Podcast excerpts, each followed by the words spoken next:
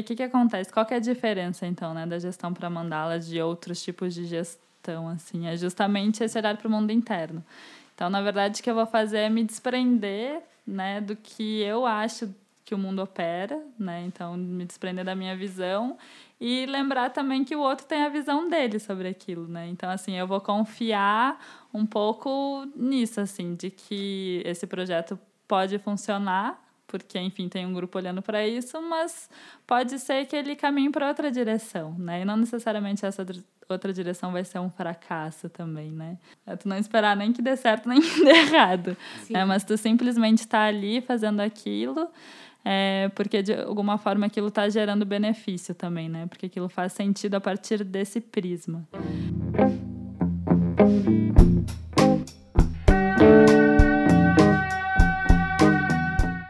Seres de todos os reinos, esse é o Coemergência, o podcast do momento. Isso não é só uma frase de efeito ou um slogan ruim, nem seria também uma referência à nossa popularidade no universo dos podcasts. É apenas um retrato da realidade. Você que acaba de dar o play, está ouvindo isso nesse exato instante e é a isso que eu me refiro, o podcast do momento. Antes de mais nada, aproveito para fazer aqui uma breve meta-análise do que se trata esse episódio. Eu não sei o quanto já ficou claro para você que nos ouve, mas nós que produzimos o Coemergência somos amigos e moramos juntos. O que nos uniu foram repetidos encontros num centro budista aqui em São Paulo chamado SEB, o Centro de Estudos Budistas Bodhisattva. E se você tiver interesse em saber mais sobre isso, nos escreva que a gente vai ficar feliz em te contar. Pois bem, Nesses encontros, nos sentávamos em silêncio para meditar e estudar juntos e fingíamos que praticávamos, mas o que a gente fazia na realidade era trocar olhares com outras pessoas naquele ambiente em busca de preencher o vazio e a solidão dos nossos corações. Deu certo, relativamente certo, e aqui estamos. A convidada de hoje é uma querida amiga e a gente a conheceu nesse mesmo ambiente de fingimento e curtição. É mentira isso, gente. O pessoal todo aqui leva a sério tudo isso, só eu que não. Desculpa aí todo mundo. A Carol Reimundi é aluna do Lama Padma Santen e tutora do Referenciais dos Estudos e Práticas do SEB em Alto Paraíso, Goiás. Ela mora, convive e trabalha em comunidades budistas há quase 15 anos e veio conversar com a gente sobre como fazer uma gestão por mandalas, uma forma de gerir pessoas e processos em que se busca abandonar a necessidade de controle de uma única pessoa e torná-las mais horizontal, capaz de explorar e acolher as potencialidades e dificuldades de cada um. O relato que ela nos trouxe envolveu muitos exemplos do SEB e dos ambientes em que ela tem convivido até aqui, mas a gestão por mandalas não precisa ficar restrita a esses espaços. Como ela nos disse, não há um único lugar onde acolhimento, alegria e liberdade não sejam bem-vindos. Bora conversar. Estamos no ar. Esse é o Coemergência 15, chegando no seu radinho. Muito boa noite. Kaline Vieira aqui ao meu lado. Oi, boa noite. Boa noite. E aí, Alisson, você tá bem? Tô bem já, com duas doses de gin aqui, já no, no grau. Ótimo, muito bom. Marcos Teles. Boa noite. Boa noite. Manu Laranjeira, como vai? Tô bem, boa noite. Bom, deixamos claro que essa é uma noite, é uma noite de quinta-feira e hoje recebemos aqui na nossa lavanderia nossa querida amiga Carol Raimundi, muito bem-vinda de terras distantes. Oi, boa noite. Boa noite, Carol. Você veio para São Paulo para falar um pouco sobre gestão por mandala. Para falar sobre esse método, seria, será que seria um método, mas é algo que vocês têm testado e utilizado é, no SEBS e você está fazendo no SEB Alto Paraíso, em que você participa também da coordenação. E aí a gente quer começar um pouco entendendo o que seria essa gestão por mandala, o que ela tem de diferente é, em outros tipos, se a gente for comparar com outros tipos de gestão. Então, começar por aí e, com certeza, trazendo essa perspectiva de mundo interno, que é o que a gente sabe que tem e é, esse é o nosso interesse, em saber mais sobre isso, assim, qual que é a relação de gestão com o mundo interno. E, e também acho que seria interessante a gente esclarecer o que é a própria mandala, né? Porque muita gente não sabe, para muita gente é uma coisa meio hippie, assim, aquela coisa que você faz, artesanato, a parada, mandala dos sonhos. Então, é interessante a gente começar por aí também. É, então, né? Mandala, ela tem esse aspecto interno. Então, é um vem do budismo, né, essa palavra assim, esse ensinamento. E se fala, né? Então, normalmente a gente está operando numa mandala usual, onde a gente é simplesmente arrastado pelas nossas emoções e estamos respondendo a todo instante aos convites que surgem, né? Positivos e negativos. Hum. Não sei vocês, assim, mas eu. é, e quando a gente opera, então, a partir da visão da mandala, a gente se desloca desse lugar, né? A gente se descola dessas nossas emoções, desses, é, dessas nossas respostas automáticas. A gente consegue ampliar a visão como se a gente desse um zoom out mesmo, né? Para todas as aparências, para todas as situações e olhasse desse lugar mais amplo. É, para a partir disso, então, tomar as atitudes, né? E, e ter as falas também. Então, operar a partir da mandala, quando se fala, é isso. É quando eu não estou operando a partir só do meu gostar e não gostar, quando eu não estou operando a partir das minhas emoções, mas quando eu estou com uma visão ampla. Quando eu dou um espaço, estou olhando a liberdade de onde aquilo surgiu e aí eu atuo a partir disso. Então não tem a ver com algo externo, assim, ou algo sobre a organização. Tem a ver com uma, um posicionamento de mente, uma maneira como a gente está encarando aquilo internamente, seria isso? Isso. A posição da mandala ela é totalmente interna.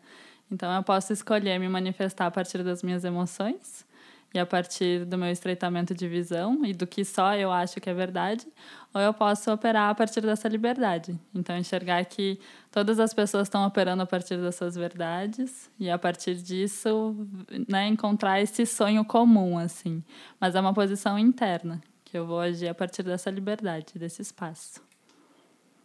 Massa. E na prática, como funciona isso? Como... Eu também não sei muito bem, na verdade. a gente está aí, né? A teoria, então, quem é, sabe? Na é, acho que é melhor. É, então, aí surgiu essa gestão por mandala, né? Então, a gente tem esse aspecto externo de organização, né? Que é a maneira como os SEBs trabalham. Ele surge a partir do momento também que a gente começou a perceber que todas as pessoas que estavam na coordenação sozinhas acabavam ficando muito estafadas, sobrecarregadas, né? Aquilo acabava não fazendo bem para a própria pessoa, né? Ou surgia uma identidade muito forte de que ela era então a coordenadora e a realizadora e a que sustentava tudo aquilo. É, ou é isso, né? Ela acabava de alguma forma não dando conta em algum momento e aquilo fazia ela passar mal, né? Então começou a se ver isso, né? Que quando existe um grupo pensando, não é só uma pessoa responsável por aquilo, né? Mas é o grupo. E ao mesmo tempo também não é nem só o grupo, né? Porque existe esse aspecto grosseiro do grupo, mas existe também esse aspecto sutil dos sonhos, né? Então, muitas vezes surge uma ideia e o grupo tá a fim de fazer, mas aquilo acaba tendo obstáculos, né? Então, também existe essa sabedoria, assim, de realmente enxergar o que pode acontecer, o que o grupo está maduro para sustentar e o que não. E aí a gestão por mandalas, ela traz esse convite para o nosso mundo interno, né? Então, que se a gente não tiver disposto a, a agir a partir dessa liberdade, se eu estiver muito fixada nas minhas ideias, eu não vou conseguir, né? Então ela traz esse convite e para em grupo a gente conseguir sustentar os sonhos, né? Então sonhos surgem a gente sustenta e eles dissurgem também, em algum momento, né? Eles vão se transformando. E aí, em mandala, isso não fica pesado para ninguém, né? Então, não surge nem o orgulho de eu ser responsável por isso e nem o fracasso de isso não ter dado certo. Então, é uma proteção para nós mesmos, inclusive, né? E o convite para a prática o tempo todo também. Então, é uma vantagem não ter ninguém especificamente no comando, tendo que dar as ordens e pensar tudo sozinho, e, enfim. Isso é uma vantagem. Eu acho que é uma vantagem. Você acha? assim, essa ideia de que, de modo geral, a gente pode ter essa sensação de que a gente precisa controlar né, o funcionamento do processo. É, não tendo isso, não tendo essa figura assim de uma. Bom, uma liderança, sei lá, o SEB tem. Mas como fazer essa inteligência funcionar? Assim, como abrir espaço para essas inteligências funcionarem? É, não sei se. Acho que às vezes, pela característica das pessoas, algumas pessoas começam, de repente, a, a tomar um pouco de liderança, assim, no meio. Não sei se isso pode se acontece. É, naturalmente isso acontece nas nossas vidas, né? Só que a gente não vê, assim. a gente quer controlar tanto e quer encher tanto, mas naturalmente, né? Quando a gente escolhe uma faculdade para fazer, normalmente é uma coisa que a gente minimamente gosta ou faça sentido, né? Então, a todo tempo, na verdade, a gente já está correspondendo aonde a gente se sente mais confortável, né? De um jeito ou de outro, assim, isso acaba acontecendo mas é como se nessa gestão por mandala isso ficasse ainda mais aberto, né? Então, realmente, vão ter pessoas que vão ter uma característica né, natural, assim, de, de liderança, e as mandalas, elas vão ter seus focalizadores. Só que aí é uma, uma diferença bem sutil, assim, né? Que, então, o que é um focalizador e o que é o chefe, né? O focalizador pode se tornar chefe? Pode ser que aconteça, né? Não deveria. Mas, eventualmente... É, mas o focalizador é essa pessoa que, que ele está olhando, né? Então ele está como se ele estivesse tecendo uma teia sutil assim entre todos os participantes dessa mandala. É, e é a pessoa que está ali sustentando, né, de alguma forma aquela energia e está todo o tempo lembrando do sonho, né? Porque às vezes, à medida que a nossa energia vai mudando, assim, pode ser que a gente vá perdendo um pouco o foco, né? Então a mandala ela tem um foco. É, e aí o focalizador ele vai ser essa pessoa que né, vai lembrar assim desse foco quando a coisa começar a andar muito por outro lado ou isso ou transformar, né? Então existe sempre essa liberdade assim. Só que qual que então é o termômetro, né, para se o focalizador está se tornando um chefe ou não? É como que ele está internamente. Então, as pessoas que são chefes ou que têm essa liderança né, muito forte, assim, normalmente em algum momento elas acabam tendo algum tipo de surto, assim, né? Porque elas ficam muito sobrecarregadas, elas se sentem muito ou deprimem, né? Porque aquilo não está funcionando. Então, assim, se a gente vê que uma pessoa está apresentando essas características, é porque provavelmente ela entrou nesse lugar. Enquanto se ela for simplesmente a focalizadora, aquilo não deveria sobrecarregar, não teria porquê. Porque existe todo um grupo pensando junto e olhando para aquilo junto, né? Então a sobrecarga assim de qualquer um é um pouco mostra que a mandala não está funcionando como mandala, que a gente caiu nesse lugar comum de que eu correspondo às ordens de alguém ou eu mando alguém fazer alguma coisa, né? E é super difícil mesmo. Agora, no caso do SEB, só para ter exemplos mais práticos e mais palpáveis, tem mandalas do quê? Do que, que a gente está falando? Uma mandala é uma mandala. Quais são os temas possíveis de mandalas, por exemplo? Isso vai variar muito de SEB urbano para SEB rural. Né? Então, os SEBs urbanos são, né, não sei se isso é claro, mas é os SEBs que tem nas cidades, né, como aqui em São Paulo, e os SEBs rurais são os SEBs aldeia. Então, tem uma comunidade junto. Então acaba sendo um pouco mais complexo, porque a gente tem então toda uma estrutura de comunidade, de, de moradia para cuidar e as relações, né? Então assim, a minha experiência é muito de SEB rural. É, aí vai ter a mandala da coordenação, a mandala da manutenção, a mandala dos cachorros, a mandala da lavanderia. vão, conforme as demandas do próprio lugar vão surgindo, as mandalas vão surgindo. E no momento também que aquela demanda parou de existir, aquela mandala também se desfez, né? E isso acaba sendo de uma forma bem natural, né? Porque, por exemplo, quando a gente mora em comunidade, vão ter coisas que vão ser comuns, né? Da área comum, assim, refeitório, templo. É, então, é normal que um grupo surja para olhar para aquilo e sonhar aquilo, e pensar em melhorias, e pensar em cuidados, e pensar em como sustentar aquilo, né? E a mandala ela também não é fixa. Então, é isso, um grupo vai surgir, eventualmente alguém vai sair desse grupo, outro alguém vai chegar, então é sempre muito maleável, assim, né? Bem plástica, na verdade. E também por quê? Porque como não depende só de uma pessoa, e sim dessa inteligência sutil que está operando de alguma maneira, aquilo pode seguir. Né? Então hoje eu tô lá, mas daqui uns meses eu não vou estar tá mais. E o SEB vai seguir, eu tenho certeza disso, né? e as mandalas vão seguir também. Então, essa que é a magia, né? Como não tem só uma pessoa responsável, aquilo pode seguir tranquilamente.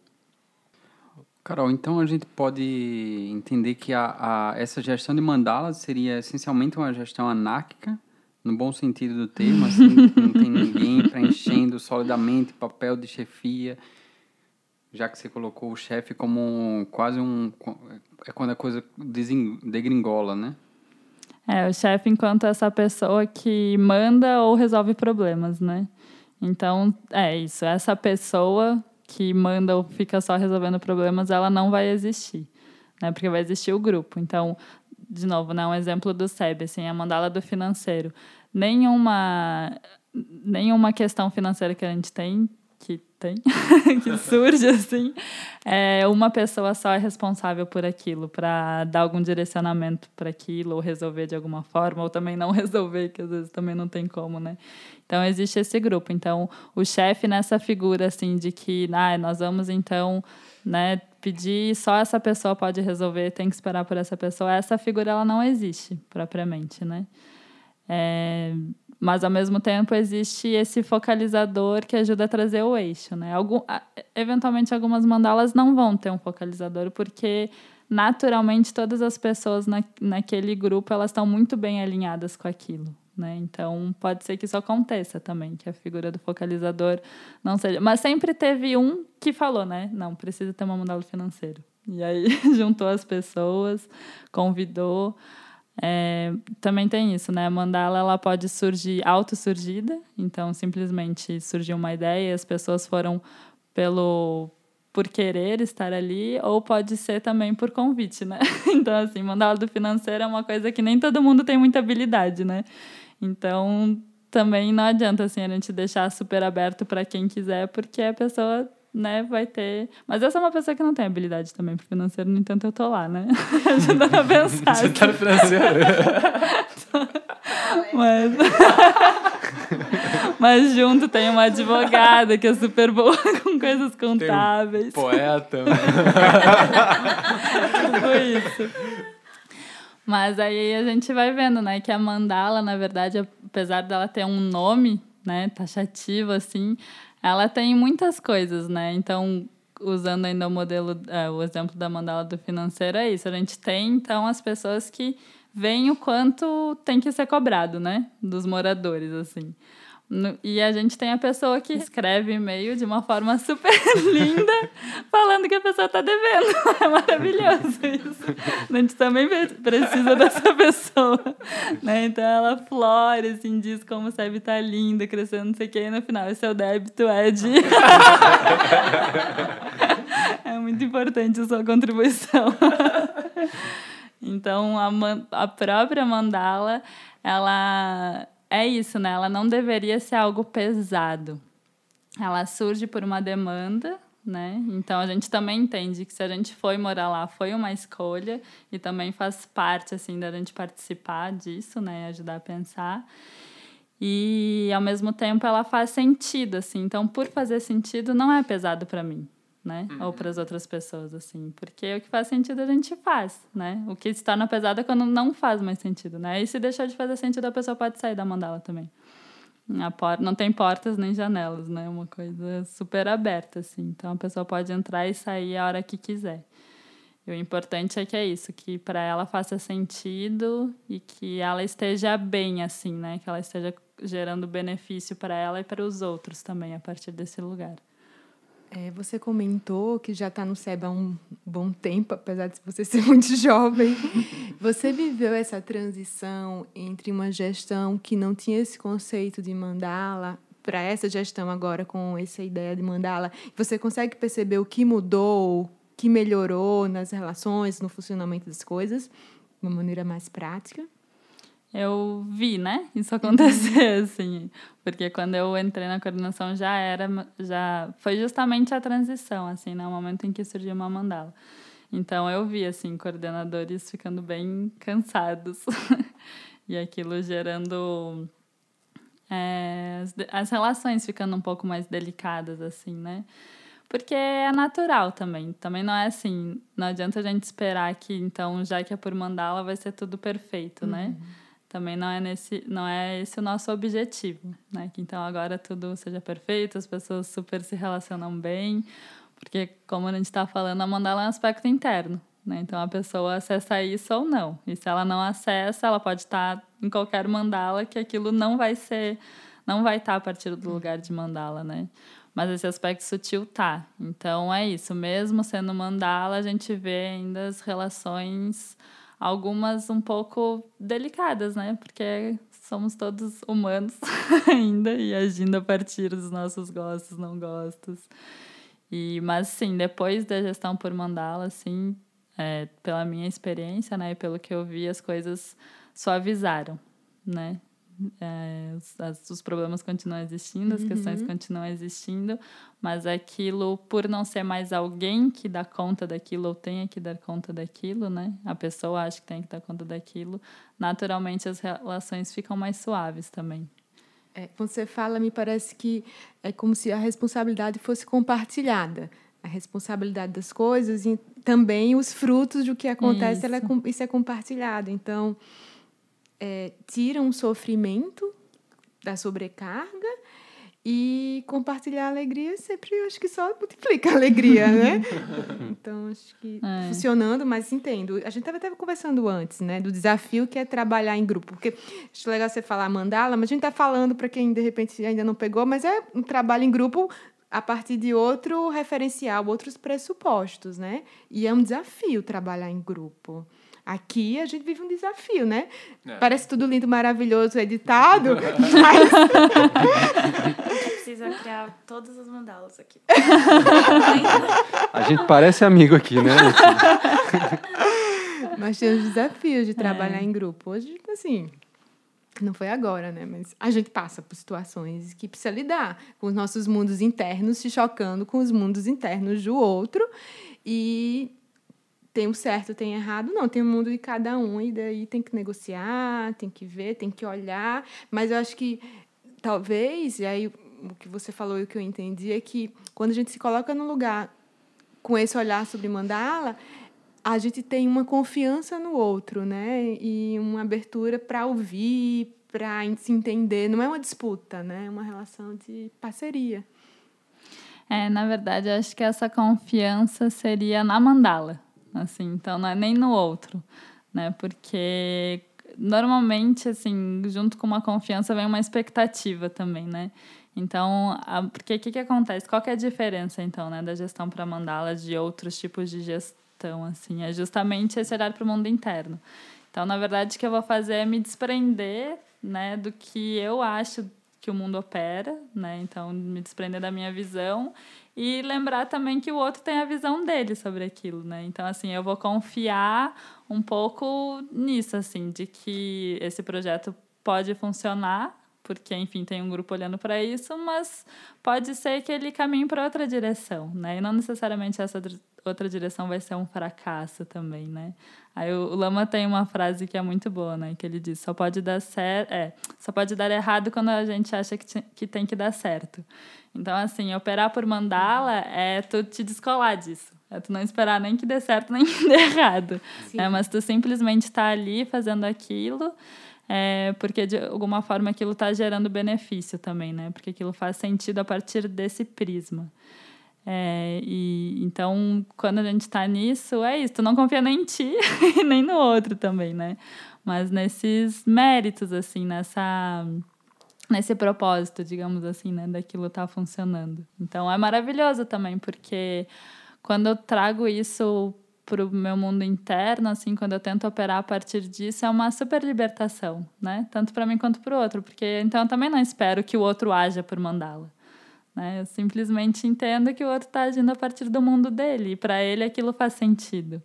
Né? E no momento que eu me relaciono com as qualidades dele, não com as dificuldades, é, a relação muda completamente, né? Então, a partir da, da visão da mandala, a gente vai usar essas sabedorias, assim, né? De olhar o outro a partir do mundo dele, de irrigar as qualidades, né? E não, não se relacionar com as dificuldades, de ajudar dessa estrutura, assim, esse eixo, de lembrar do por que, que a gente está aqui, o que, que a gente está fazendo.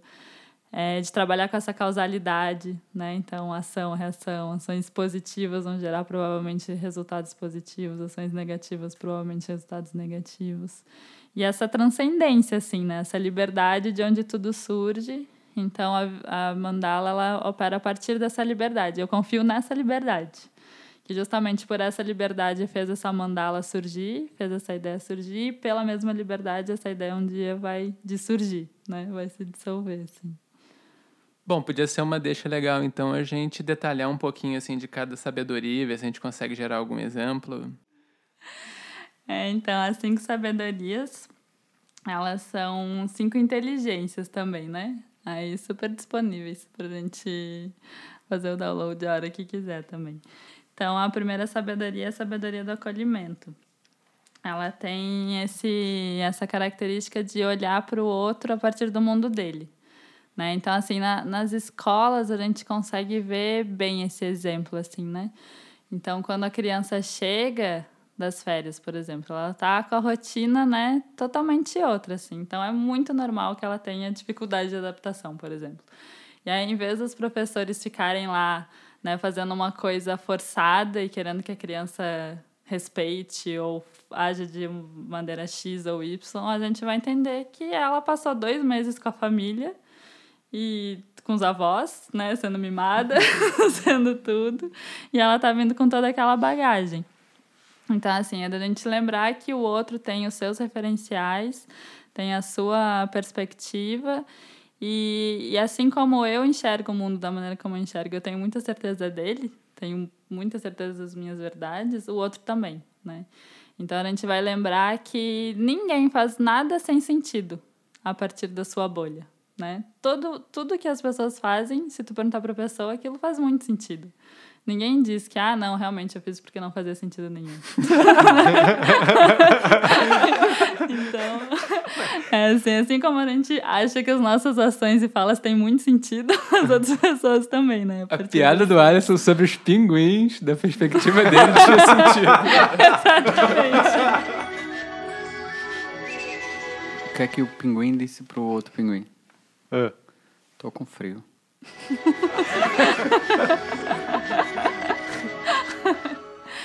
então é isso, né, gente? E aí também a gente acolhe o outro a partir do mundo dele, né? Então, que a gente tem muito essa coisa assim, né, de querer ajudar.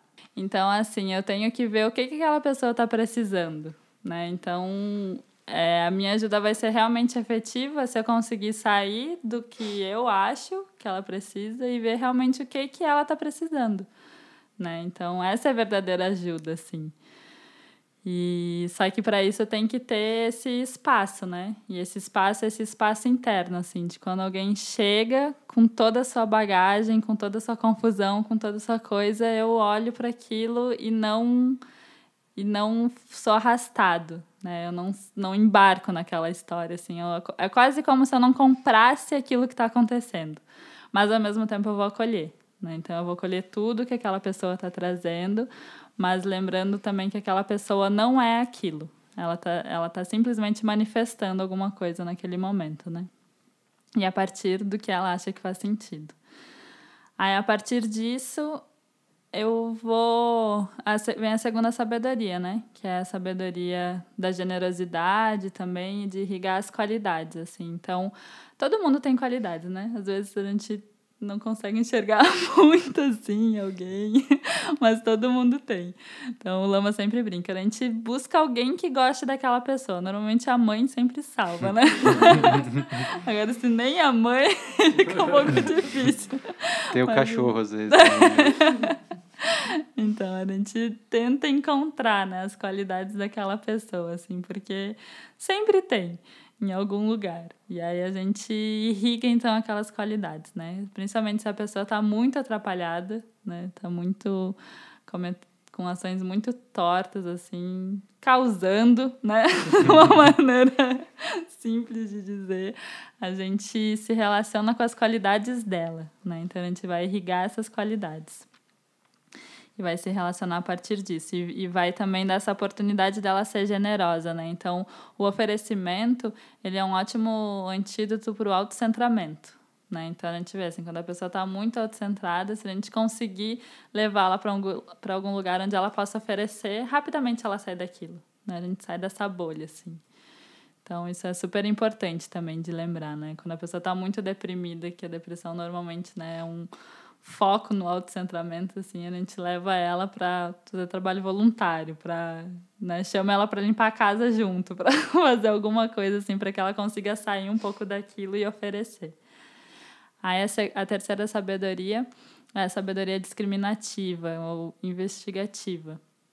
Ela tem bem a ver com esse mundo interno, né? Ela tem ela tem como característica principal assim um eixo, uma estrutura, e isso pode ser tanto externo quanto interno.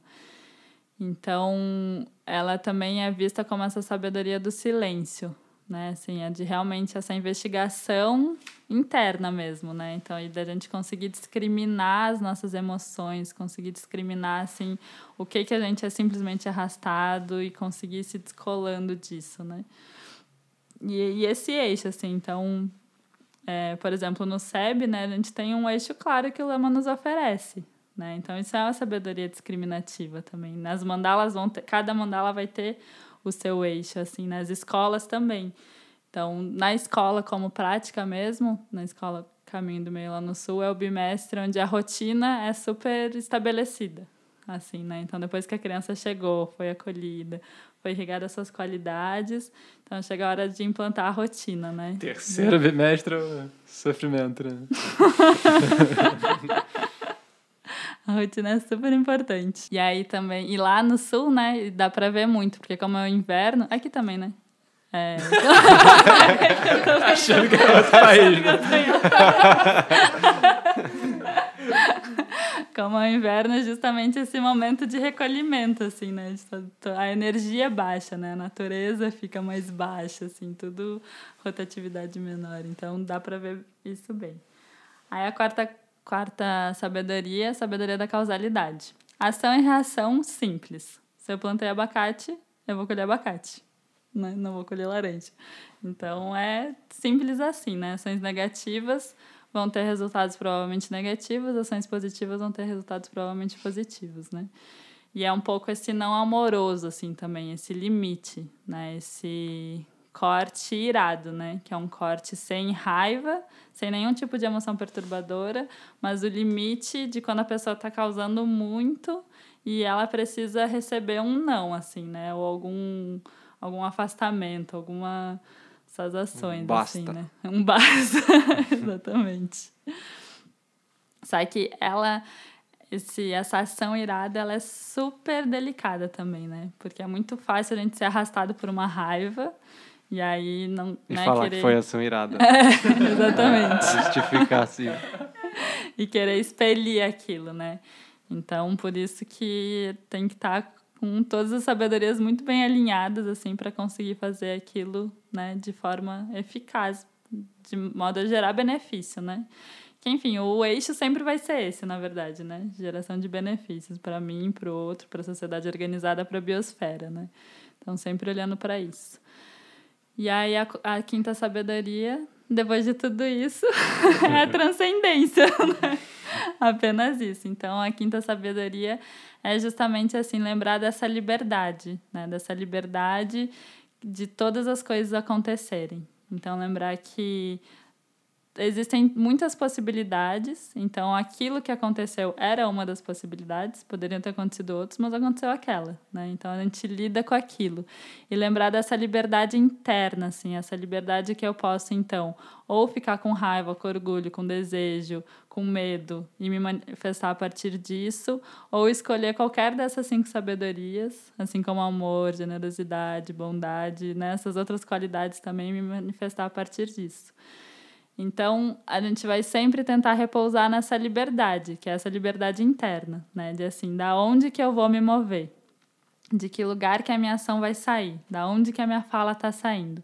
E é no momento que eu repouso, que eu dou, que eu aconteceu a situação, eu consigo dar um passo para trás disso e olhar a partir desse lugar, eu consigo escolher. Então, né?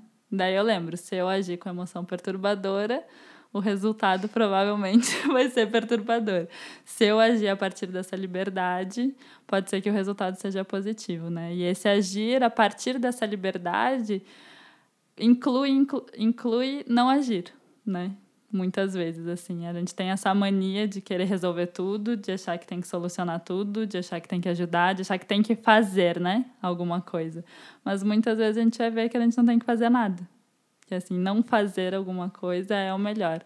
Simplesmente deixar aquilo, ou pelo menos se mover um pouco, né? Quando a gente está muito apertado, assim, muito não vendo, assim, a gente espera um pouco, respira e rapidamente aquilo já muda, né? Isso a gente pode ver na nossa vida. Quantos problemas, né? O Muji fala, qual era o teu problema? Três problemas atrás, né? Então, assim, os problemas surgem e a gente fica preso neles, mas no momento em que surgiu um problema maior, eu já esqueci daquele. Né? Então, assim, essa liberdade que existe, de que as coisas estão sempre mudando, e eu internamente tenho essa liberdade para agir da onde eu quiser. Um ponto que, que é, acho que pode ficar claro é que essa liberdade ela sempre está a serviço de um princípio ético, né? Pelo que eu entendi. De, tipo assim, ela sempre está dentro de uma perspectiva de benefício para o, o, as pessoas que estão próximas, a comunidade, ou não? É, na verdade, na verdade. Vixe, agora a gente vai fundo, né? Essa, na verdade, a liberdade que eu tava falando é a mesma, né? Externa e interna. Então, assim, eu, eu tinha falado que a Kaline trouxe, né, a coisa do, do confiar, né, no outro. Então, assim, na verdade, a gente confia nessa liberdade, que é das coisas acontecerem, né? Então, assim, os objetos quebram não porque eles foram mal feitos, mas porque eles existem, né? Justamente assim. Então, as coisas, elas, elas surgiram em algum momento, essa liberdade é como como se essa liberdade ela fosse limitada a existir e desexistir. Na verdade, é isso que acontece. Existe, sustenta e morre, né? Eu tenho um raciocínio às vezes meio de criança, né? Desexistir. Existe Existe desexistir? Essa palavra é desexiste. Mas, por existir uma liberdade, ela existe. Agora existe.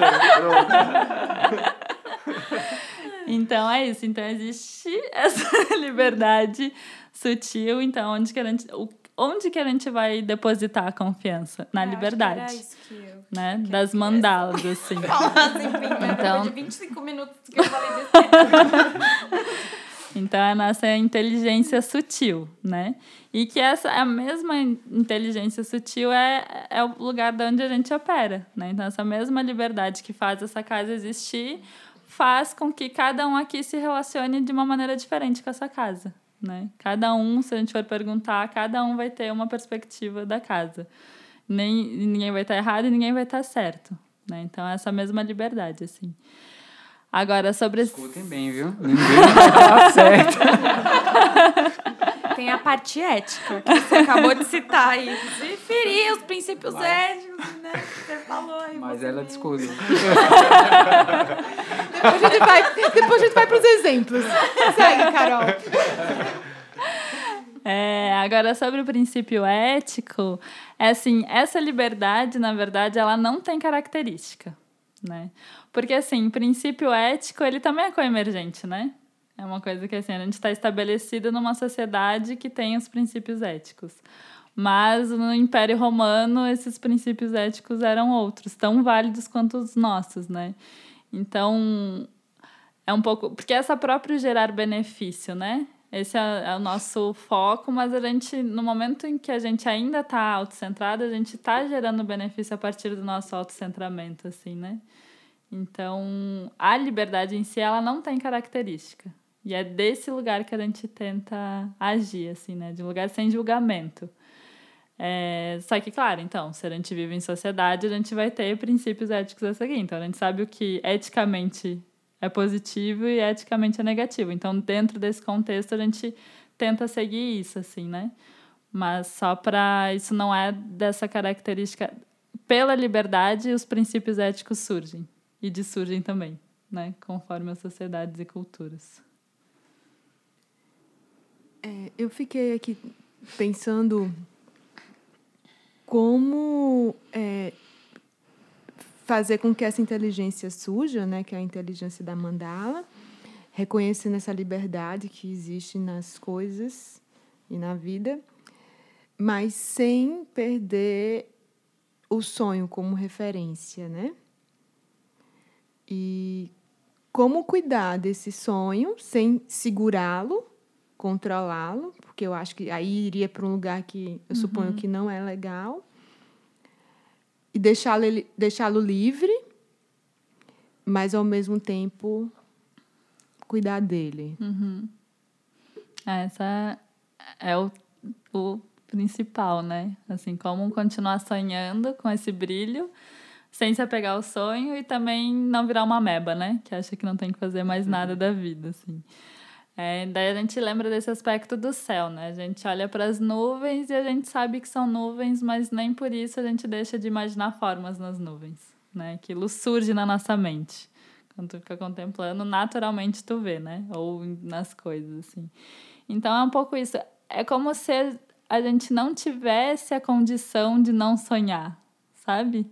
É uma coisa que quando a gente vê, assim, a gente pode ver, né? Nos momentos que por exemplo, os momentos de crise, o que, que eles são normalmente, né? Era um sonho que a pessoa estava sustentando, uma identidade, e aquela identidade entrou em colapso.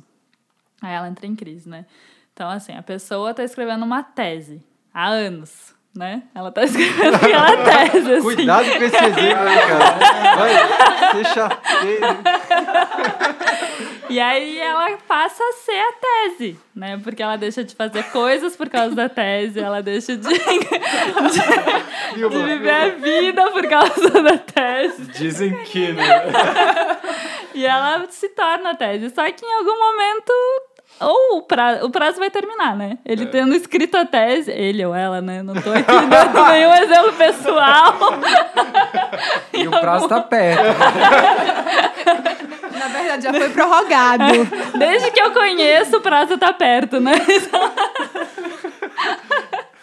Então, assim, no momento que esse prazo terminar, acabou, né? Aí o que, que essa pessoa vai ser? A gente ainda não sabe. Eu não sei, assim, como que vai ser. Você é um, você é um podcaster de muito sucesso.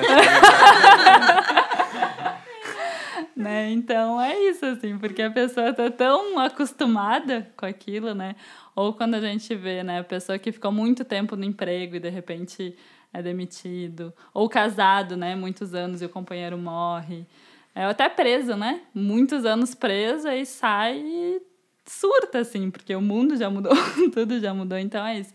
A pessoa fica tão identificada com aquilo é, que ela acaba perdendo, assim, né? Essa noção de liberdade. E aí, a par... daí quando aquilo. Opa! Cancela, cancela.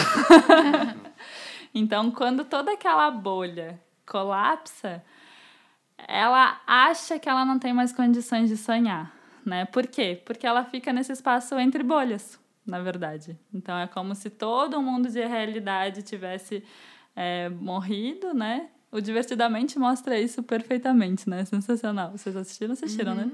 Quando as ilhas, né, quebram, assim, ela né, pira, assim, porque aquilo parece que não faz mais sentido nenhum. Então, é esse espaço entre bolhas até que outra bolha surge. E naturalmente surge, né? É que a gente tem essa pressa e quando a gente está nesse espaço entre bolhas parece que ele é eterno, mas ele é muito fugaz também. Na verdade, a gente deveria aprender a, a, aproveitar mais desse espaço entre bolhas, né? Então, quando a pessoa é demitida, ela já não deveria procurar um emprego, ela deveria pegar o seguro-desemprego e fazer qualquer outra coisa, né? Enquanto tem, né? Enquanto tem, exatamente. Bem lembrado. Então a pessoa vai terminar a tese e vai entrar em retiro, porque afinal de contas, o que, que vai fazer com uma tese? Em né? alto Hoje paraíso. em dia. Agora eu fico pensando, Carol, nisso, é que quando acaba a tese, ok, a gente fica nesse conflito, entende? Vamos pegar esse exemplo, que é um Esse exemplo, imagina, fictício. fictício. A pessoa está muito identificada com a tese, acaba a tese, ela fica sem saber o que fazer. Isso pode ser no trabalho, pode ser relacionamento, pode ser qualquer coisa. Até uma tese pode ser. Isso. Mas também muitas vezes é, a pessoa não se identificar com a tese ou com o relacionamento, ou com o trabalho, etc., é como se a pessoa não colocasse energia naquilo. Então, fica ou tá apegada ou tá completamente desconectada. E para mim, assim, meu desafio é, por isso a pergunta anterior, né? Uhum. Como cuidar de algo, de projeto, de pessoas, de qualquer coisa que, que para mim produza sentido, sem me apegar, mas também sem soltar o ponto de descuidar. Uhum. É, contra esse, esse lugar, não sei se não sei a palavra certa, mas assim, talvez esse lugar que eu estou chamando de equilíbrio, né? Porque também não adianta, tá, eu não vou fazer da minha vida, eu não vou ser a tese, mas aí também eu não escrever é um problema, né? Eu, eu me desmotivo ao ponto que eu nem escrevo, né? Então, como não sei se na experiência da mandala vocês experimentam isso, se essa, se essa experiência de compartilhar essas responsabilidades ajuda a, a colocar brilho numa coisa que não é com apego, mas também está lá sendo é, alimentada, né? Uhum. Sei. É. É, eu acho que o que é muito motivador assim, é a gente lembrar do sentido, né? Então, assim, a gente renova os votos. Porque é isso, a nossa energia naturalmente vai oscilar. A gente pode estar fazendo coisa que a gente mais ama no mundo, mas em algum momento a gente vai oscilar, né? Então, e tudo bem oscilar, né? Esse não é o ponto, mas assim, o que, que a gente faz com essa oscilação?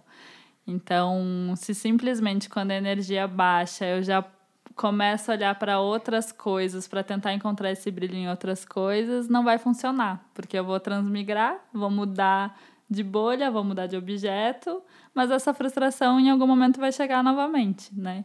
Então, o ponto é assim, quando a minha energia baixa, eu olho, né? E daí eu lembro, por que mesmo que eu estou fazendo isso? Por que mesmo que eu fiz essa escolha? E aí eu renovo os votos. Ou não, também, né? Uhum. Mas é assim, eu renovo os votos por essa liberdade, justamente, né? Então, eu continuo fazendo, eu continuo sonhando, porque esse sonho continua tendo sentido nesse momento. Mas assim, que às vezes esse sentido ele é imposto a nós também, né? Então a gente vive numa sociedade que nos cobra muito também, né? Então, é isso, terminou o colégio, já tem que escolher a graduação, já tem que casar, e tem que ter filho, tem que ter apartamento próprio, tem, tem que ter um monte de coisa, né? A gente vive nessa sociedade, assim.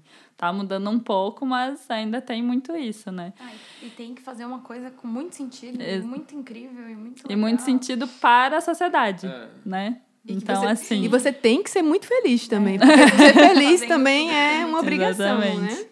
Então é isso, né? Só que aí, é, eventualmente, a gente vai lidar com isso, né? Então vão ter famílias que sim, que vão cobrar da pessoa isso, né? Vão ter famílias que não. Vão ter famílias que vão chiar, mas que tudo bem, né? Aquilo passa, assim. Mas então, tudo bem, se a gente né, tá nessa condição de que, enfim, tem alguém nos cobrando e para alguém é importante a gente dar isso, a gente renova os votos a partir disso também. Então a gente entende que é isso. Não, para o meu pai, para minha mãe, para quem for, isso é importante. Então, justamente por eu ter uma liberdade, eu vou fazer isso, né? O ponto é, a gente pode sofrer por estar fazendo isso e achar péssimo e passar, então, todos os anos da vida que está fazendo aquilo horrível, ou a gente pode entender, né? O porquê que a gente está naquele lugar assim também, entender tudo que foi construído para a gente chegar ali e oferecer aquilo, né? Então, em vez de eu me cobrar ou de achar um saco, eu ofereço. Eu vejo que oportunidade maravilhosa que eu tenho para oferecer. É, e suponho que fazer isso em grupo ajuda a se lembrar, né? Porque quando a gente está desfocado, confuso, olhando para o outro lado, alguém do grupo fala: Ei, lembra do sonho que a gente está sonhando, né? E, e traz o outro, né? Sobre esse assunto do sonho, acho que a gente podia tentar gerar um exemplo, sei lá, pessoas morando numa casa juntos, tipo aqui, que, que acontece muito. Não é indireto, não. Ah, e porque, enfim, outras pessoas moram em outras configurações, com as famílias, ou sei lá. Mas é, o que seria sonhar junto num caso assim? Tipo, como, inclusive, como avaliar o, é, em que direção seguir, o que, que vale a pena pensar nesses casos? E eu acho que aí cabia também falar sobre o próprio sonho, né? O que é esse sonho, assim? Porque a gente tem também uma coisa meio fantasiosa, assim, ah, vamos sonhar. E o sonho por si só já seria algo positivo, né? Quando não necessariamente, né? Você pode, ter, você pode ter uns sonhos meio toscos também, né? Então, Jiu-jitsu contemplativo. Mergulhar em quem? É, é, então no SEB, em Alto Paraíso, né? Agora a gente tá, a gente tem uma reunião, né? Quinzenal, semanal, depende um pouco da demanda. E aí a gente percebeu que a gente estava muito numa coisa assim, de só resolvendo coisas. Né? Então, coisas práticas. Ah, o portão, ah, a água, ah, a bomba da caixa d'água. Ah, né? Então, só resolvendo assim as demandas da comunidade. Né? Em algum momento a gente olhou para aquilo e, e lembrou que nós não somos um condomínio, nós somos um centro budista, né? E as pessoas que moram lá, por mais que nem todas sejam alunas do Lama ou tenham budismo, assim, elas têm alguma conexão, porque, enfim, foram para lá, né?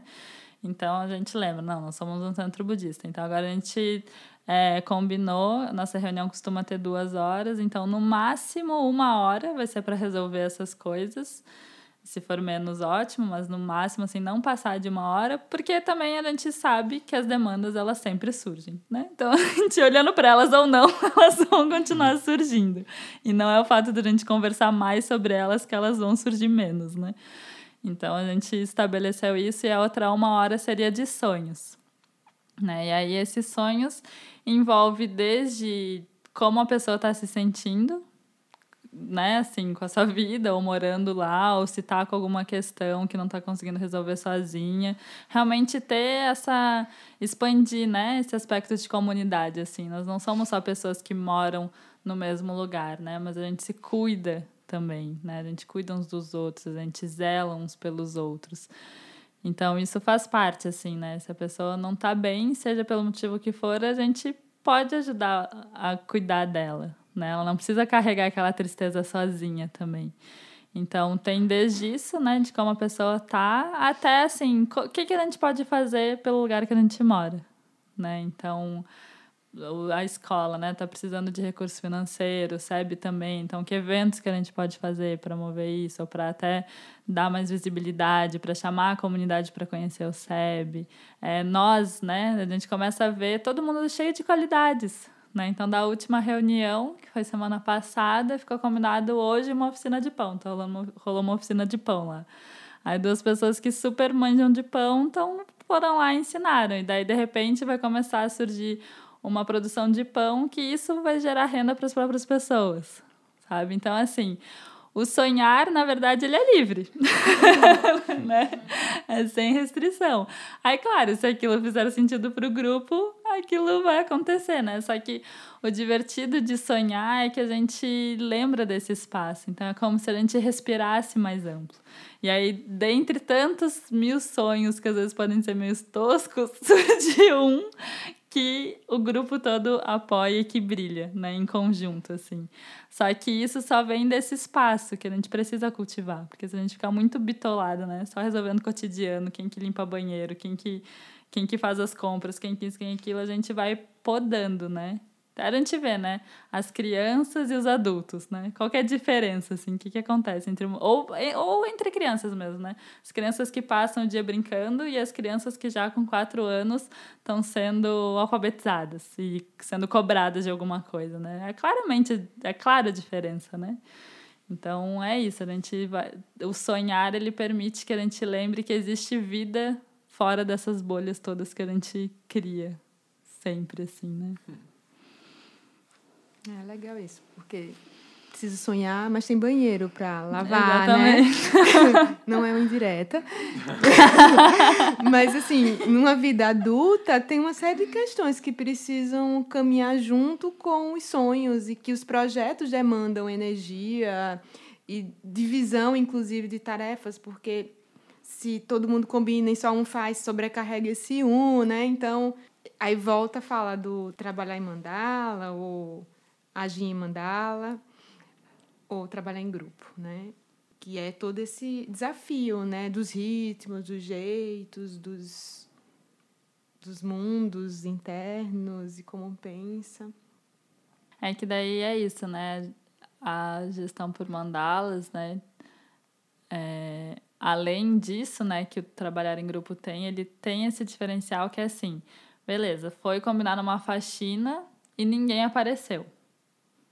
Aí, assim, o que, que eu faço a partir disso? Né? Ninguém apareceu, pronto. Então eu posso também não limpar, porque enfim, ninguém apareceu, pode ser que para as pessoas também não sejam importantes. Ou eu posso entender que a faxina é uma coisa importante para mim, então beleza, eu vou lá e limpo. Né? E eu posso também lembrar, assim, que era o que a gente estava conversando antes, né? Lembrar de quantas pessoas já faxinaram a casa para mim, que eu não ajudei, então hoje eu posso oferecer essa limpeza para as pessoas que eu moro junto. Né? Então, é o diferencial assim dessa, desse tipo de gestão é isso, é esse convite para como que tu vai te relacionar com as coisas que surgem. Uhum. Né? E não as coisas que surgem em si. Porque isso a gente pode criar, né? E brincar de criar todo instante, assim. Mas o ponto é que expectativa que eu criei em relação a isso, a frustração vai ser correspondente, uhum. né? Então, assim, como que eu vou lidar quando a coisa surgir, quando a coisa não acontecer, quando a coisa que eu esperava que fosse de um jeito está sendo de outro. Então, esse é o convite, na verdade, né? Por trás de tudo isso. e como reconhecer a sabedoria que está ali, porque eu posso reconhecer que eu estava com expectativa que tal coisa acontecesse, ela não aconteceu, ou de fato é preciso convidar o grupo para pensar uhum. nesse combinado, Sim. né? E avaliar o que é negociável ali, né? Isso. Só que a gente tem nossas confusões, né? Nossa, nossa necessidade de controle, de colocar nossas verdades. Então, é, tudo se mistura, né? Isso. E acaba que atrapalha é, esse projeto, né? Mas. Mas eu não acho que atrapalha, não. Acho que é isso que faz o projeto acontecer. Não, quando eu quis falar assim, atrapalha o projeto, é talvez atrapalhar. Eu acho que eu me expressei mal. É, atrapalha esse reconhecimento do que está acontecendo. Se aquilo fala de mim, uhum. das minhas expectativas, se está falando do outro, da minha expectativa no grupo, para conseguir. Sim sabe até que ponto, né? Sim. Eu preciso, de repente, sim, é eu que preciso disso aqui organizado, então eu arrumo, uhum. se é do grupo isso, uhum. uma responsabilidade mesmo. Mas eu acho que é experimentando, né? É, é e ter esse espaço de diálogo, né? Super importante, assim, quando se mora. Em qualquer lugar, né? Na verdade, nas relações, uhum. a gente vai ver. Então, ter esse espaço de diálogo, mas ter esse espaço interno de ouvir o que o outro vai me dizer também né? Isso é principal, Isso. assim. E também quando eu falar, eu ter esse espaço interno de ver de onde eu tô falando. E assim, e isso também não deveria ser uma coisa, ah, então tenho que cuidar o que eu falo, tenho que falar baixo, não posso me exaltar, né? Tudo que o outro falar eu tenho que sorrir, tem... não posso discordar, não é nem um pouco isso, né? Porque, de novo, se a gente está justamente nesse treinamento de olhar nossa posição interna, faz parte disso também quando a gente escorregar, né? Quando eu falar alguma coisa ou quando eu escutar torto já reagir, eu reconhecer isso. Então, na verdade, o simples reconhecimento de que eu fui arrastado por alguma coisa já é. Uhum. Já é estar tá olhando a partir da mandala, assim. Né? Porque a gente só reconhece a bolha quando a gente está fora dela. Quando a gente está na bolha, a gente não reconhece que a gente está com raiva, que a gente está com isso. O seu olhar julgando já fora da bolha. Então, se eu, né, na hora, assim, reagir mal, mas seja no momento que for, no, quando eu for dormir, uma semana depois, um mês depois, 20 anos depois, eu reconheço aquilo. um pequeno delay, né? Mas é isso, reconheceu aquilo e é. Não precisava ter sido desse jeito, né? Aí isso já é, de alguma forma, vislumbrar a pontinha da mandala, assim, né? uhum. né? Já é sair dessa bolha. Então, é porque é isso, o nosso treinamento, ele é, antes de entrar na mandala, é sair da bolha, né? Reconhecer que a bolha existe. Que reconhecendo que a bolha existe, a gente tem essa possibilidade de sair da bolha e olhar, então, a partir da mandala, né? Mas acontece tudo meio junto também. E, na verdade, isso acontece mais do que a gente acha, inclusive. Quando a gente fica falando na teoria, né, parece que é uma coisa super nossa, mas na verdade a gente faz isso muitas vezes, né? Quem e não precisa ser budista, né, para nada disso acontecer assim. Então, a gente pode pensar em momentos da nossa vida que aconteceu alguma coisa e que a gente conseguiu não reagir ou ter calma frente àquilo, né? Ou simplesmente ou não se incomodou, Carol, você está falando de treinamento e aí eu queria retomar isso para um outro lado. Você está vindo para São Paulo agora para falar do, sobre gestão por mandalas. Você está vindo para o SEB de São Paulo, mas com uma intenção também de apresentar isso para outros públicos, né? De, é algo possível de ser replicado, eu imagino. Mas esse possível de, de ser replicado parte de uma premissa que as pessoas precisam estar tá em treinamento, não em algum treinamento específico, um treinamento budista, mas precisam estar tá olhando para dentro, para a mente. Porque se você tentar replicar essa gestão por mandalas em um lugar que as pessoas nem sabem que tem uma mente, vai ficar muito mais difícil. É isso? Faz sentido essa pergunta? Sim e não, eu acho. Sim não, eu acho. É a liberdade em pleno funcionamento. Maravilhoso. É a própria liberdade respondendo. É, porque assim, essa, essa gestão. Claro, né? Assim, o que, o que que precisa para isso conseguir acontecer, então, né? É uma abertura da pessoa, né? Porque se a gente for ver, naturalmente também a coisa vai caminhando para isso, né? Hoje em dia a gente vê muitos grupos assim que estão tentando, né, alguma coisa diferente, que estão tentando relações mais horizontais também. Então, assim, só o fato desse espaço estar tá sendo dado já mostra que as pessoas estão se abrindo para isso, né? Então, na minha visão, é uma coisa que uma coisa leva a outra, né? Então, no momento que a pessoa começa a abrir um pouco somente para pensar numa coisa diferente, ela já está saindo daquela bolinha dela assim e já está caminhando para isso, né? Daí, claro, se a pessoa já tem um conhecimento, né, sobre as sobre as qualidades, sobre ações positivas, se ela já tem essa noção, né, de que fazer ações positivas é melhor para as próprias relações, se ela tem uma noção mínima disso, mais fácil vai ser, porque daí ela consegue já um pouco entrar nesse lugar, assim, né? Mas se ela não tem nada também, só o fato dela querer buscar uma coisa diferente já mostra que ela está se abrindo, né? Que ela minimamente quer conhecer aquilo de uma outra perspectiva. Então, a gestão por mandalas, ela vai acabar ela pode ser replicada em qualquer lugar, né? Porque assim, é só a pessoa ter essa abertura de querer tentar fazer de uma maneira diferente. Né? E aí, a partir disso, o convite vai ser feito o tempo todo, né? De tu, assim, cada vez que surge um incômodo, tu não olhar para quem está te incomodando, mas tu olhar para o que, que dentro de ti incomodou, né? Então, se o convite é esse, de uma forma ou de outra a pessoa vai entrando nesse treinamento de costas, assim, né? Sem nem se dar conta que ela tá mudando e que ela tá fazendo outra coisa. Isso já vai acontecendo. Porque é sempre esse convite para a gente olhar para dentro, né? Desse método, assim, dessa gestão. Então, não externalizar, parar finalmente de externalizar, que é o que a gente faz, né? A gente externaliza o sofrimento, externaliza as alegrias e trazer essa responsabilidade para nós também, né? E aí como que a partir dos sonhos do grupo também sustentar isso. É super difícil, na verdade, porque justamente por não ser uma fórmula mágica, né, uma receita de miojo, sempre gera essa coisa. Tá, mas e na prática, eu faço como? A gente tem muito essa necessidade, né? Também de que alguém nos diga então o que fazer né? Mas é só a gente parar e olhar também um pouco, sem tentar controlar e ver o que, que surge a partir disso, né? Pensando nessa na aplicação dessa, desse modelo em, em áreas mais seculares, assim, né? Fora de um contexto religioso, é, pensando na escola Vila Verde, que é uma escola que fica dentro do, do SEB, né? Alto Paraíso, que é uma, uma escola que tem uma uma gestão diferenciada, inclusive já ganhou até prêmios nacionais, né, pela, pela pedagogia dela. E vocês estão aplicando essa, essa gestão da, da mandala dentro da escola? Como é que está sendo essa experiência? É, na Vila Verde está começando mais esse ano, assim, efetivamente. Mas na Caminho do Meio é uma coisa que já acontece, né?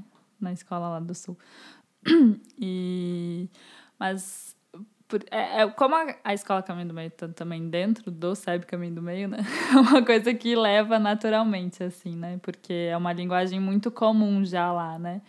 Aí aqui na Vila Verde isso está sendo, porque no próprio SEB, como eram pouquíssimas pessoas, meio que as mandalas eram os próprios focalizadores, assim, né? Então não tinha. Então, essa, as próprias mandalas estão surgindo, né, do ano passado para cá, assim. Então, na Vila Verde também, né? Esse ano que a gente começou uma conversa com a equipe. Então, existe a direção, né, da escola, mas de trazer para a equipe assim, de que eles estão lá porque aquilo também faz sentido para eles, né? Então, se aquilo faz sentido para eles, eles podem sonhar juntos, né? E não olhar para a direção como quem resolve os meus problemas ou quem paga o meu salário e quem me dá o que eu quero, assim, né? Mas como parceiros, assim, desse cuidar da escola. E junto com isso, as próprias famílias, né? Porque, afinal de contas, a escola também existe para elas, por causa delas e com elas, né? Então, a ideia também é que as próprias famílias, de alguma forma, tenham essa participação na escola através de mandalas, assim, né? Ou conselho de pais, pode ser, né? O conselho de pais é uma mandala que surge dos pais das escolas, de uma forma já natural, assim, né?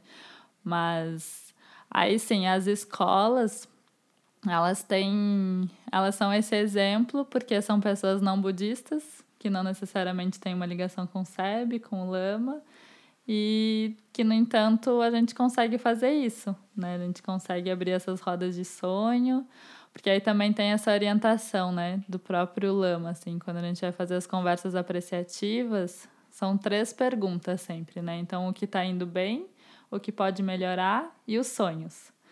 Então, assim, em nenhum momento a gente fala dos problemas, né? Isso é maravilhoso. O que pode melhorar é triste, né? Porque é isso, né? É muito mais fácil eu convidar pessoas para tornar a praia mais limpa do que eu convidar pessoas para recolher lixo, né? Então, assim. a gente vai, é isso, a gente se relaciona com as qualidades, não com as dificuldades.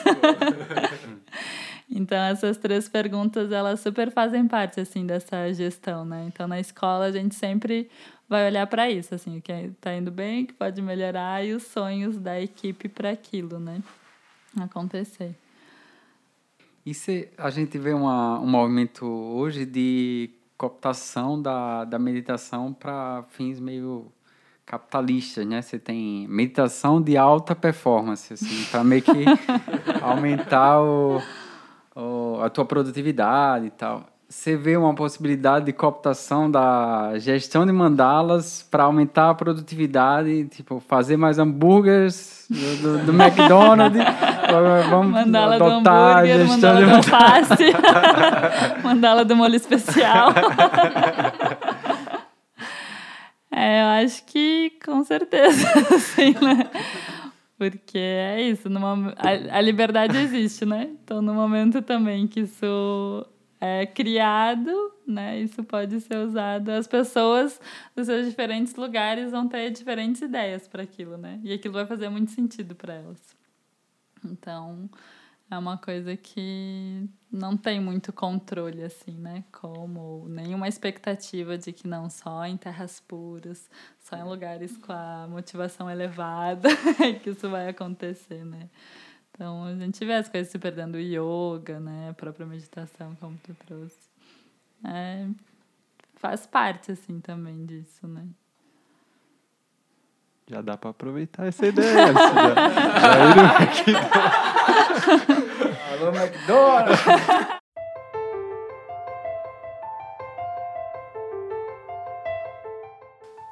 Carol, a gente tem uma parte do nosso programa que um dia você vai escutar e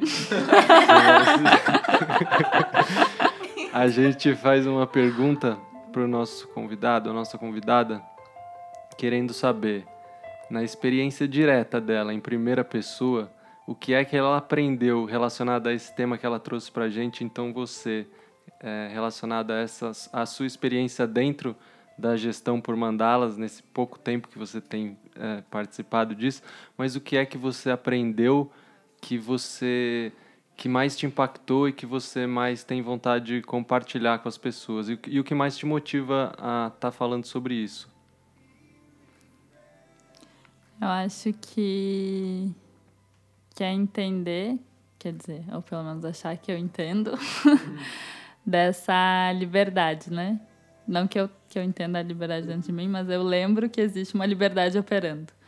e confiar nessa liberdade, né? Então, assim, de ter isso claro, assim, né? De que não sou eu a responsável, não sou eu a que deu certo e nem eu a que fracassei, né? Que não existe esse eu, assim, operando de uma maneira ativa, né? Mas que ele faz parte de uma inteligência sutil, né? E que o meu movimento, ele tá um pouco dentro disso, assim, né? Enquanto fizer sentido também. E então isso, né, de lembrar dessa liberdade que existe a todo instante e que por essa liberdade a qualquer momento tudo pode mudar, inclusive o que eu penso sobre isso. né? Então, de realmente não gerar esse apego, né, a nenhum tipo de nada assim, né? Nem de emoção, nem de projeto, nem nem as expectativas Acho que o se relacionar com as pessoas também, que esse convite é direto, assim, é tu se relacionar dessa maneira mais aberta, sem tantas expectativas, né, do que, que o outro vai fazer, o que, que o outro vai responder, né, ou isso só vai funcionar se fulano estiver junto, né, não, assim, realmente dar esse, oferecer esse espaço para o outro também, né, se manifestar a partir desse lugar. E, e eu acho que é isso que, que motiva, assim, né, a falar é de mostrar para as pessoas que esse lugar existe, de alguma forma, né? De que não importa onde a gente esteja, não importa o que a gente faça, né? O que vai determinar mesmo é o lugar interno de onde, de onde a gente está olhando né? De entender assim que esse sofrimento, essa pressão, essa cobrança, elas são também opções que eu posso segui-las e sustentá-las ou não, né? E entender assim que eu posso fazer as coisas porque aquilo faz sentido e esse fazer sentido eu também posso criar, né? Então também porque é isso, né? Eu, eu também simplesmente seguir o que eu gosto não é esse o ponto também, né? Mas é ver que eu posso criar o sentido nas coisas. Então eu olho para aquilo, eu estou fazendo aquilo e eu faço junto com isso o sentido brotar. E aí a partir desse sentido eu continuo, né? Então ver que a gente pode brincar assim um pouco com essa realidade, né, dessa forma. Então, Carol, muito obrigado. E é bonito isso de estar tá colocando, inserindo isso na cultura, essas ideias esses referenciais assim e mostrar como está sendo a experiência, que outras pessoas possam se interessar por isso, de repente colocar aí no McDonald's mesmo, não tem nenhum problema. Mas que nas suas organizações e tal, e putz, que a gente quer conseguir acompanhando isso rolando no SEB, vendo como que isso vai andar, mas obrigado, obrigado por e aumentar a nossa possibilidade de sonhar também. E valeu, valeu por vir, veio de Alto Paraíso, de longe. Consultoria da Carol, como é? Merchan? É. Quer deixar o contatinho pro Merchan aí? É, eu que agradeço o convite. Apesar de eu não conhecer muito, eu sou fã. Apesar de não ter escutado nenhum podcast. sou fã desde o início. Olha a liberdade, né? Oh, uma verdade. Verdade de ser fã, você nunca ter ouvido. Total. Antes de, antes de existir. É. E maravilhoso, agradeço também o convite. Não sei muito bem como que ele surgiu e por que também, nem você sabe. É a liberdade, né, Carol? Você não quer explicar essas coisas que a liberdade nos oferece. E é isso, minha gente. Muito obrigado a todos, a todos que estão aqui, a todos que estão aí e nos vemos em 15 dias sem permanência permitir. Até rimou, a palmas.